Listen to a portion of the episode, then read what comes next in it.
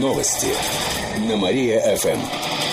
Здравствуйте. В прямом эфире Катерина Измайлова. В этом выпуске о событиях в жизни города и области. Предприниматель сбил пешехода насмерть. Это произошло сегодня на улице Луганской напротив ТГК-5. 43-летний мужчина переходил дорогу по зебре. В этот момент он попал под колеса Rio. От полученных травм пешеход скончался на месте.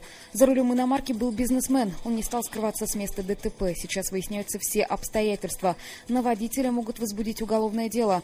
Отмечу, что светофор в этом месте есть, но сегодня он не работал. Как сообщили в пресс-службе региональной ГИБДД, сейчас на Луганской большая пробка.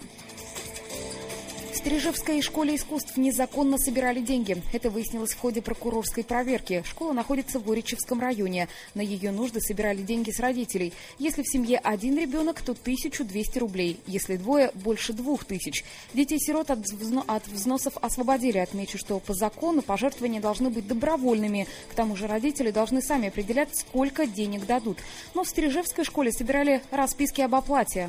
При этом точно не установлено, на что именно хотели потратить деньги деньги. В Уричевской прокуратуре говорят, что на нужды школы в самом учебном учреждении от комментариев отказались. Директора могут привлечь к дисциплинарной ответственности. Например, после выговора она может лишиться премии. Кировская Родина поборется за звание чемпиона страны. Накануне клуб подал заявку на участие в чемпионате России по хоккею с мячом среди команд Суперлиги.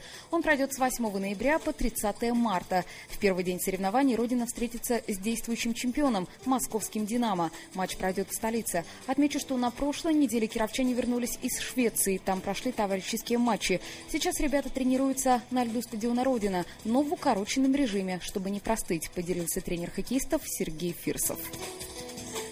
Эти и другие новости вы можете прочитать на нашем сайте www.mariafm.ru. У меня к этому часу все. В студии была Катерина Исмайлова.